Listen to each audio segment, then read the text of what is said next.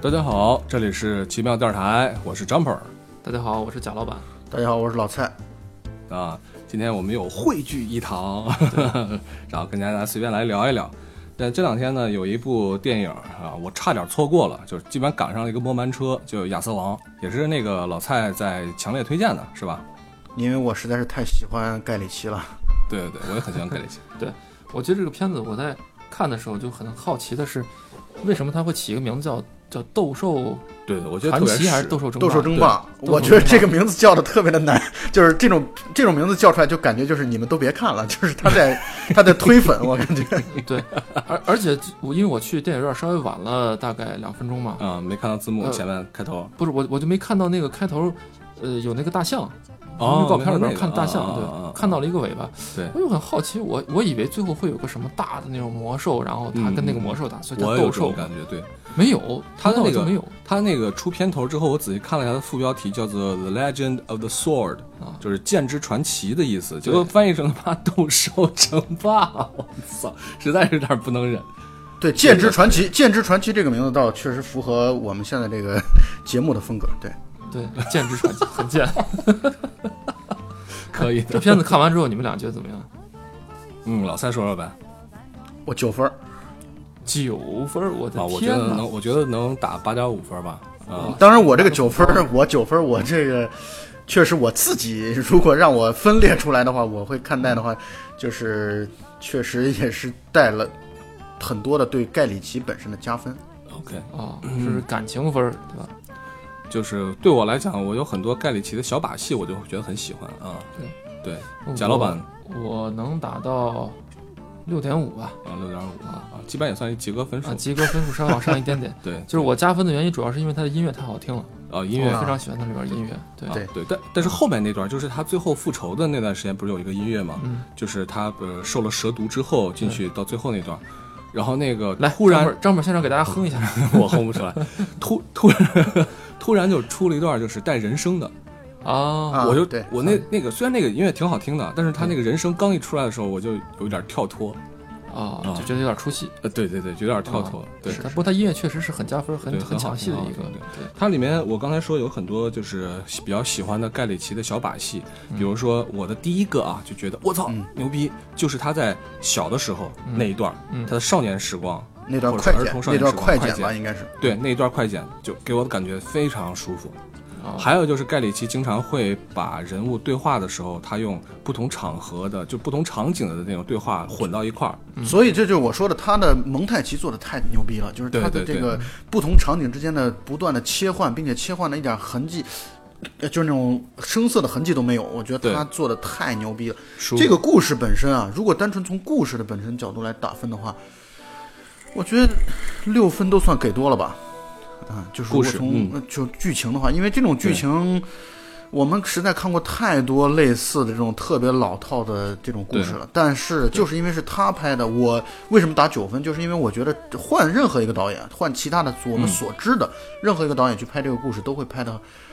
特别普通。但是他能够对把一个极其普通的故事，我我想啊，这也许是他愿意接这个活儿或者接这个电影的一个。就是他想证明一下自己，就是你看吧，就老只有老子拍这样的电影才能拍的这么这么好看和精彩。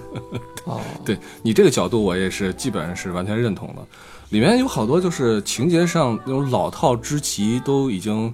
不用再提的那种感觉，比如说他中间呃那个要放弃，然后这个湖呃湖中女妖就跟个雅典娜一样出来， 对吧？把这个小小强给救了的感觉，嗯对就那那那种你要坚，强，哦对，你然要后勇敢。 对，还有就是类似于那种就是反派大傻逼，操，本来一上来就能把他干掉，非得自己自己作死，然后然后人家又跑掉了，是这种老套之极的这种感觉。呃，我听你们俩说的意思就是说，呃，你们可能觉得这个故事本身是过于简单，或者说过于家喻户晓的，对吧？对石中剑，咱们小时候都玩过那游戏，呃谁都知道。而且包括啊《王王子复仇记》嘛，其实就是对就对类似于这样的对对故事，这么简单的故事很难拍出彩儿，而他拍出了很多的精彩的细节，嗯，还有他个人的浓烈的个人风格。对所以你们觉得应该给予更多的啊、这种肯定。换句话来说，其实它就代表了，就是，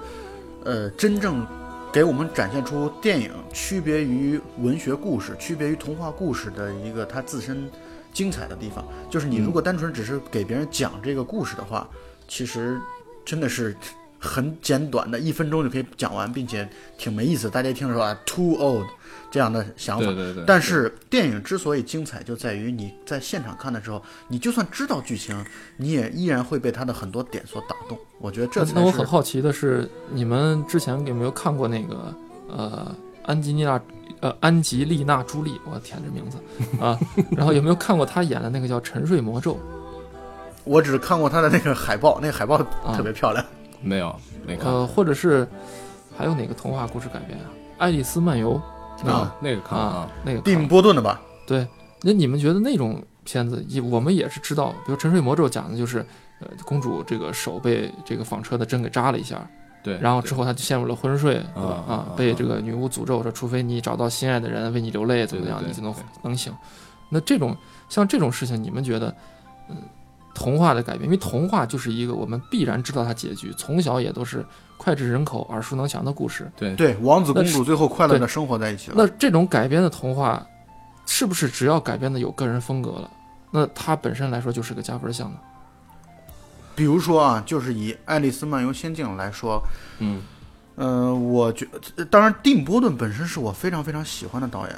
嗯就是我觉得他包括《大鱼》啊，这个呃嗯《剪刀手》、《马德华》啊之类的，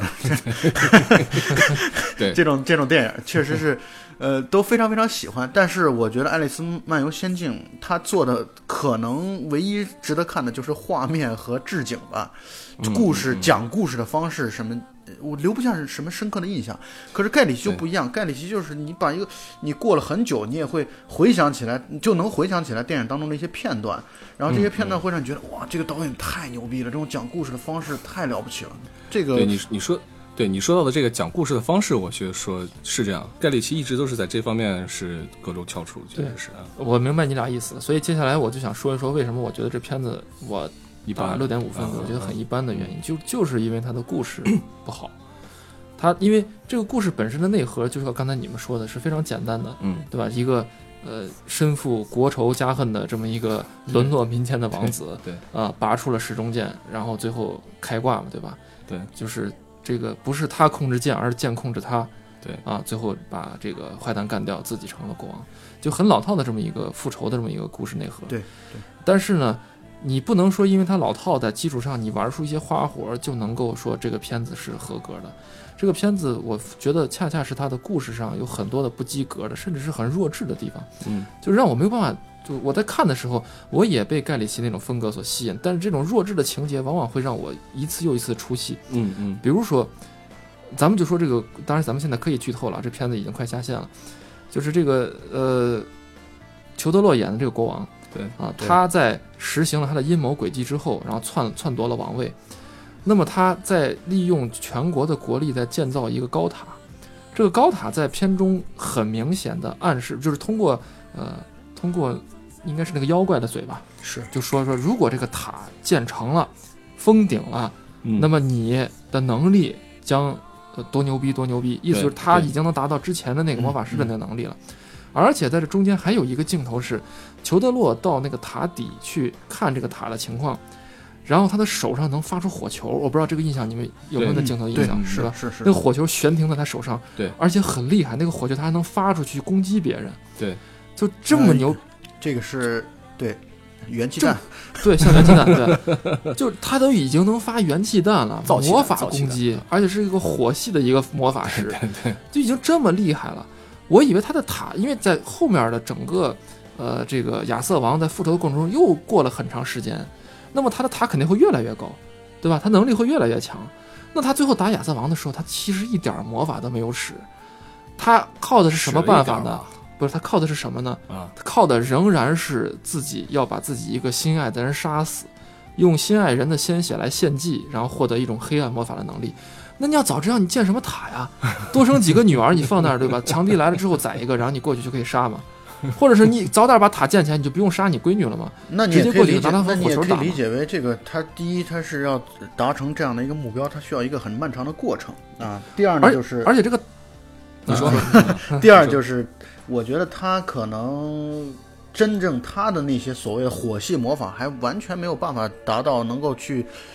就是只是给观众看，我有这样的一个能力，仅此而已。对，啊就是啊啊啊对，所以我我就很好奇，你像这里边就牵扯到它下一个，如果中间你和亚瑟王之间完全没有对垒对垒的这种面对面的情况，你也可以理解，因为亚瑟王强敌来临嘛，对吧？拿了这个手里的这个宝剑变得特别厉害，一次性秒掉好几百个士兵，那你害怕他，你去害怕这个侵的呃伤害到自己的王位啊、或者是让他这个自己的这种这种魔法更保险一点，所以把自己女儿杀了也可以理解。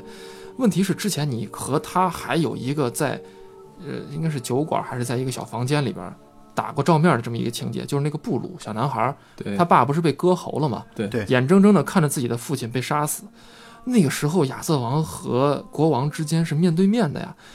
亚瑟王但凡那个时候拿一把剑过去开个无双把国王 砍了，或者是国王那时候，你想他那么多黑甲兵包围了，对，你上去把亚瑟王摁到摁倒了，直接干掉也行啊。他就仅仅是因为亚瑟王劫持了他的一个卫队长，嗯，然后就从容的离开。那么多人，包括一个有魔法的国王，最后被一个酒馆的后门的那个门栓挡住了，让他们从容的坐着船，然后借着大雾的掩护离开了。就我觉得这块儿就特别荒谬，你知道吧？ 就是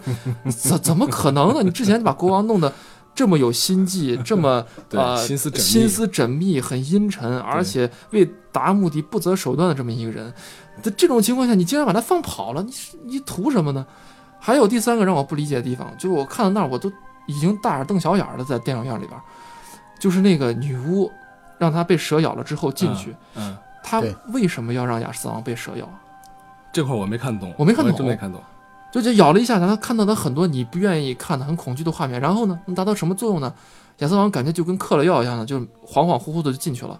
然后呢，那个女巫不是附身到一个蛇上，蛇准备去咬这个国王嘛，对被国王一刀给砍断了。嗯，我以为就完了，结果最后冲出来一个巨大的一个蛇，对，虽然这个所有的也不知道卫哪来的虽然就就对对，张开血盆大口，那个嘴我估计大概有城门那么大，嗯嗯，把所有的卫兵啊什么全部都都干吃掉了干掉了。呃，然后我理就解，是我理解国王这块是为出了，来跑了我理解这块是为了三 D 的效果。那你说你早有这么牛逼能力的蛇，你为什么不直接把国王推翻了？对吧？国王见了你都得跑，对吧？对过你咱们先不说这个蛇啊，就刚才那一点，就是亚瑟王那块为什么要被蛇咬？为啥呀，老谭？为什么要被蛇咬？这对啊我觉得我们所有的英雄在进化的过程当中，都一定要有一个 被异物所是，就像郭靖，如如果没有梁子翁的那条蛇的话，他恐怕也不会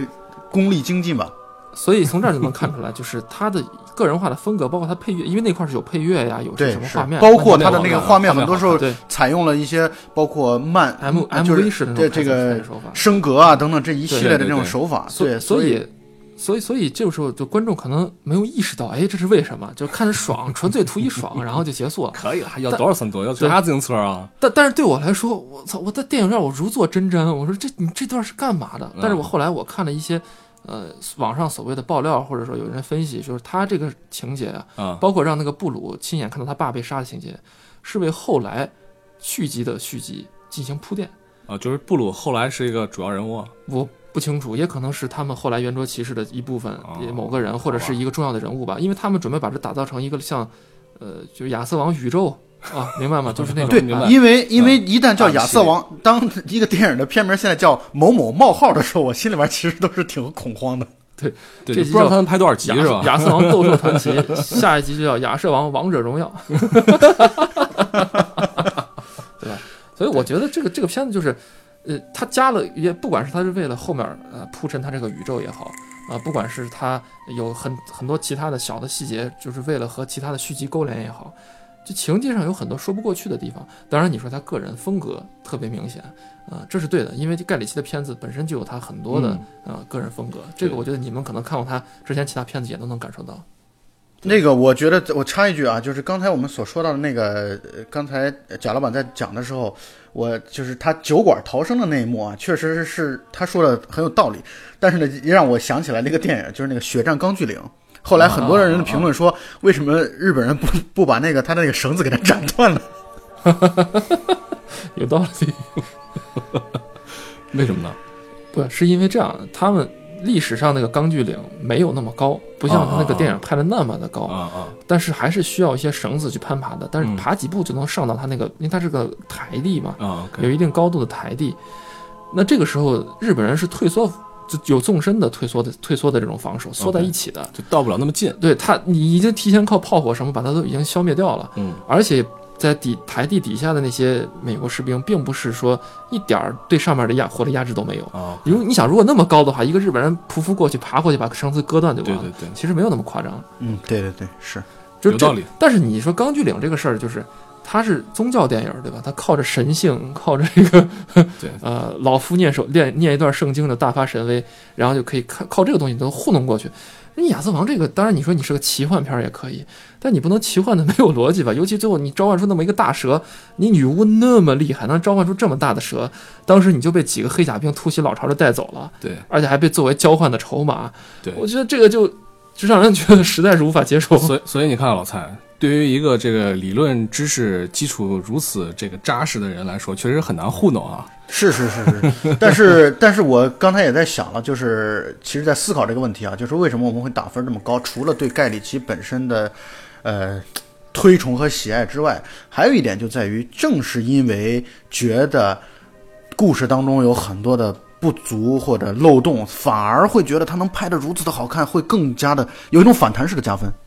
对，因为毕竟对于这样的一个故事来说，从故事的主线上，它要有的东西，然后它要有的这些冲突，其实都是相对固化的，对吧？对因为它就是这么一个传说，我们大家也都对知道，你不能说是传说是这个呃亚瑟王拔出时钟剑，就一下子就把旧国王推翻了。对对吧？它一定是中间有若干曲折，包所括以那个那女妖什么的。对嗯，对，所以我们觉得这个像是一个粉丝电影了。现在，对对。说起对粉丝对电影，其实咱们也可以想到他之前拍过那个两呃两杆大烟枪啊、是的，是偷拐的，抢骗啊这些片子，尤其你看偷拐抢骗，就是它里边儿很明显的风格化的东西痕迹特别重，嗯嗯包括这种 MV 式这种剪辑对啊、包括这种就是平行剪辑，几条故事线同时进行，对每个人都心怀鬼胎，然后群雄最后汇集到一个点上的时候，最后结尾的时候来乱一战个对结尾来了一个突然的一个反转，一个对反情节的一个东西，然后进行结尾，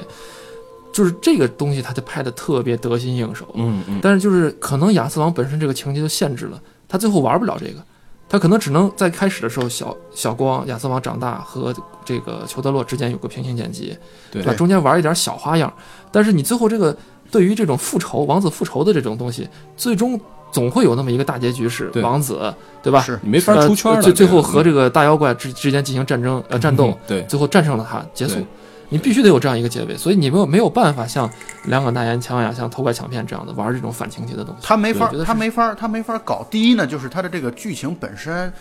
就是他不可能说最后王子被干死了，这个这条路他是他是没法这么干的，他是没法这么走的。是所以想要有大的翻转，他从一开始这个故事就天然的就带有这样的一个短板，是不可能有任何翻转的。对然后第二呢，就是可能就像刚才呃贾老板所说的，这个我们呃盖里奇熟知的盖里奇啊，他其实是是非常擅长于巷战的。嗯嗯就是他不擅长于大场面的这样的一个大规模的集团军的作战，他适合于呃游击队，我给你来这块儿来一点儿，那块儿来一点儿啊，这样的话看起来特别的抖机灵。但是你对这样的一个大故事，它它抖机灵本身天然的就会有限制。呃是也许是这个原因导致了，但是，所以我其实很想说的就是，这个电影是一个至少跟我们之前所了解到的盖里奇是一个非典型的盖里奇。嗯，嗯嗯嗯，对那你觉得，呃，你这个片子能打九分了？老蔡，你觉得他之前两杆大烟枪啊、偷拐抢骗啊，包括那个 Uncle，就是那个叫秘密秘密警察秘密特工秘嗯秘密特特工，工密秘密特特工工秘密特工，啊，那像这三个片子，你能打几分呢？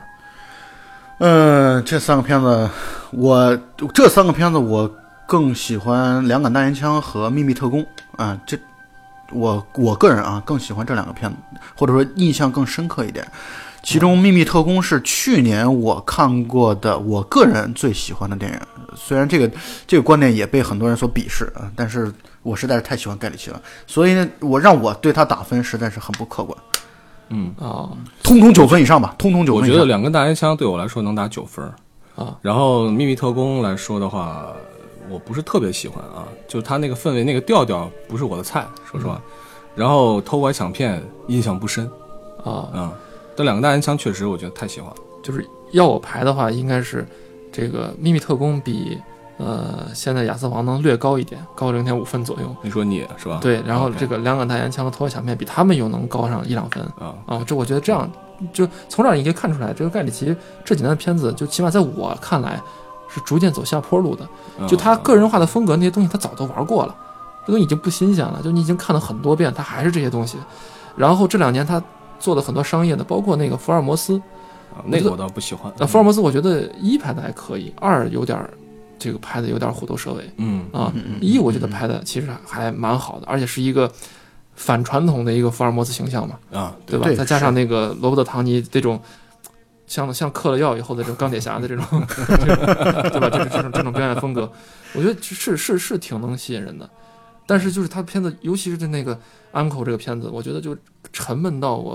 啊，我实在接受不了那个那个片子里面。但是起码情节还是过关的。嗯，在《亚瑟王》这里边，他连情节都不过关了。可是我觉得，我觉得《秘密特工》实在是太骚气了，就是他拍的氛围，他的那个包括节奏，包括反派和和这个正面人物之间的这样的一个斗智斗勇的节奏，这个我我我觉得是是那个秘密特工是这种是比较骚气，觉得“骚气”这个词用的很到位。就是他这个他这个导演实在是觉得特别的骚气，就是他的这个才华是以一种骚情的方式，用我们陕西话来讲，就是骚情的方式来去出现对，的。一不小心就侧漏出来的才华，对，呃，对，然后他包括呃，我印象极其深刻，就是他后来在山坡上追逐的戏，他的摄像采用的方式是那种，就是那种，就是已经超出我们所理解的摄像的方式，就镜头是像普通，就是我们平时拿一个 DV 一样在。比如说拍远山，我们会先 OK 拍前方然后瞬间挪到左边，然后瞬间再到右边，这样的那种方式来去拍，就是我们平时去拍景，结果他竟然在电影当中采用这样的方式来去拍，呃，这个是让我实在是太震撼了。反正就是你丫、现在已经处于一种非理性的崇拜状态了。嗯这个啊听众朋友们可能看不见老蔡这样的脸，对哦老蔡对这个对完全是一个迷弟的这种表情对。对对对对，小迷妹 开始跪舔，啊，不过还有一个有趣的细节，就是在这两部片子当中，小贝都出现了，你没有发啊现对吗？啊，是啊是啊，嗯呃小贝小贝还在哪部片子出现啊过呃，？在《秘密特工》和这部片子当中都出现了，秘密特工也出现过，出现过嗯而且《秘密特工》当中没有台词， OK，在这个里面他不就是在那个拔时钟剑的时候的那个队长吗？而且那个对队长当时他是丑化的嘛，他脸上有疤，然对后对对就是有对很多丑化的。当时就是呃影评上也在说呢，小贝接了账，但是他的进步就在于今年是有台词，而且今年的台词有好几句。他在《秘密特工》当中是完全没有台词的 OK，秘密特工里面我没有什么印象，这啊，里《面秘密特工》当中我时有一句台词就是 “sorry”，、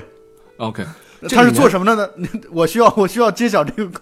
啊你？揭晓呀，我们看算了过我不知道都我都真没没认发出来现哪我个也小没贝发现这《里秘密特工》里边，他演一个就是那个做投影放映员，啊我一点印象都没有了呢。就是毫无存给在感的一个就是给对那个就给给那个呃，好像是给俄国俄国特工，然后来介绍美国特工的时候，啊， 然后有一个那个啊就是投影投影放映员，然后放映的时候他把一个画面给放颠倒了，然后他对着镜头说了一句 sorry。 OK 哦。 OK，这个里面我看到那儿的时候，我第一反应我说我靠，这不是小贝吧？然后一说我没话确发现认那种特意的那种怪异的腔他调，他声音发现啊，哎就他声音就是，哦而且是他的原声，是他的原声， OK，是啊是他说话声音就是那是种细细的嘛。啊就是对那，个就有点有有点点有点娘，有点娘 那种啊有感觉。点娘，有点娘，对，特别这个哎呀，听众里边如果有小贝的粉丝的话，这不是我说的啊，这老蔡说的。我们只是说他说话声音有点细，你怎么能这样说呢？小贝还是挺好的， 小贝还是挺好的。对， 好吧，那个我刚才突然想到啊，那个咱们不是说到这些故事特别的老套嘛，对吧？嗯然后其实类似于这种传统的故事被颠来呃倒去的，用很多种文艺创作各种方式来重复的表现的特别特别多，包括咱们国内也有，对吧？国内你就比如说就是《西游记》啊，《封对神榜》啊，对，就这些东西啊。你说，你说，如果说让盖里奇来拍咱们中国的某个题材，你觉得哪个比较适合他？适合他这种跳脱的风格的？迷妹，迷妹，你先说迷妹。我觉得首先得要有一些色情的场面的故事， 《封神榜不是色情吗？哦，很哦哦色情哎哦风可以很色情，可以的《封神榜》绝对色情。可以很色情，对，对对对。还有啥？》呃，我觉得像国内的传统名著那些都可以拍嘛，《水浒》其实也可以，《水浒。水浒》主要是它故事线非常的庞大，对，是是是啊，就是说他把对对各个人物平行的，然后你去对，而且节奏剪在一起的这个能力是超强的。我操，那你这么说的话，真是水浒还挺适合他的，对啊，对吧？然后大古代大黑帮片儿，对绝绝对适合盖里奇。而且都是街头混混儿啊，，对对对对对呃，对对啊对对对，那这而个且都是都是巷战，都是巷战。 里边有说山东话的，有说河南话的，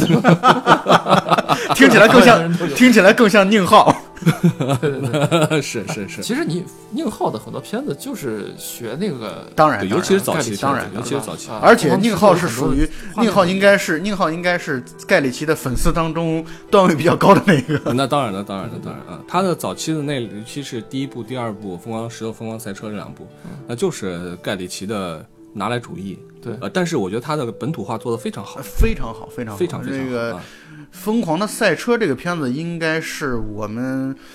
比较被低估的一部电影。我觉得这部片子其实进步非常大啊，《疯狂的赛车》比《是吗疯狂的石头》对、哦我看的时候进步非常大，嗯，我的感觉。我而且他他的他的实验性，他的做实验，他在他在挖掘自己导演的自身潜力方面，他他已经做了很大的探索。刚才说的那个话题啊，我倒觉得我非常非常期待。其实我很期待的就是，我很想看到姜文拍我们这样的传统故事，他会怎么样的一种拍法。我我非常非常嗯期待这，因为姜文之前拍的电影当中和传统故事好像没有太多的关系吧？咱们要拍一个嗯没有《封神榜》，这拍武王说是老子要做三件事：儿，伐纣，伐纣，还是他妈的伐纣， 是这种风格，是有点有点这盖头大哥的那种意思 啊。对，其实你像这个呃《封神榜》这种故事啊，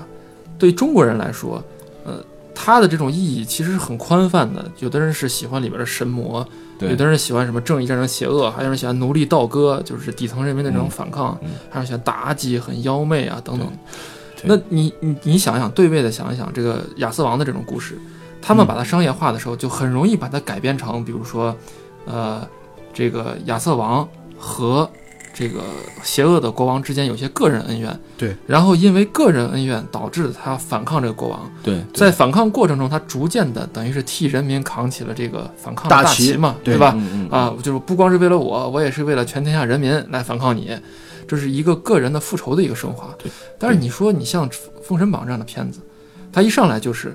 对吧？武王伐纣嘛，替对天比较下大义啊，这一是上大来就义是。大义啊你，总不能说武王最开始和这个纣王之间有些什么？当然他这个和纣王之间也也有一些这个仇恨，比如他杀了他哥哥对这个对对呃伯邑考，但是呢，我中国人就很难以接受。比如说你把这个片子类型化成一个武王和纣王之间因为某个女人或者是因为某件杀父之仇的事情啊产生了这样的个人的仇恨。但是他仍然是一个不想复仇的人，最后他被历史推到了前台，被和各路妖怪一起去打纣王。如果这样被这样改的话，我估计很多人也会骂娘的，说是你怎么他妈能把片子改成这个样子，对吧？所以说这众口是难中调西方这可两能种，不符合我们的这种传统还不太一样不符合我们的这个价值启观体示系启示的原因啊。对对对对对对，所以我们更多的看盖里奇很多的片子的时候，觉得它好看，或者对传统的这种东西的颠覆觉得非常过瘾。主要我觉得还有一部分原因是因为东西方文化之间隔了一层，是这种隔一层很容易让你代入。但如果你改变到自己身上，就连周星驰改编《西游》都已经被很多人质疑成这个样子，对对对，你你怎么能放心让他去改变 更多的这样的中国传统故事呢？当然，这这谈不上咱们怎么放心让盖里奇去改编的问 题，咱们只是在外卖，好不好？ 嗯嗯，OK。其实说这么多的话，反过来这部片子，我觉得呃没有看的同学呢，或者说呃如果下线了，那就期待我们的这个呃网上的高清版吧，应该还是值很得快看一看啊，应该很快嗯还是值得看一看。嗯，那么我们今天就先聊到这儿吧。老蔡呢？你觉得呢？呃，最终还是再强推一下《秘密特工》啊。可以啊好，检测一下。好，接受，去看一下小贝也是好的。对啊吧，感谢今天盖里奇迷弟参加我们的节目，好，那我好的们今天就聊到这儿，好吧？好，大家再见，下一期大家再见。拜拜。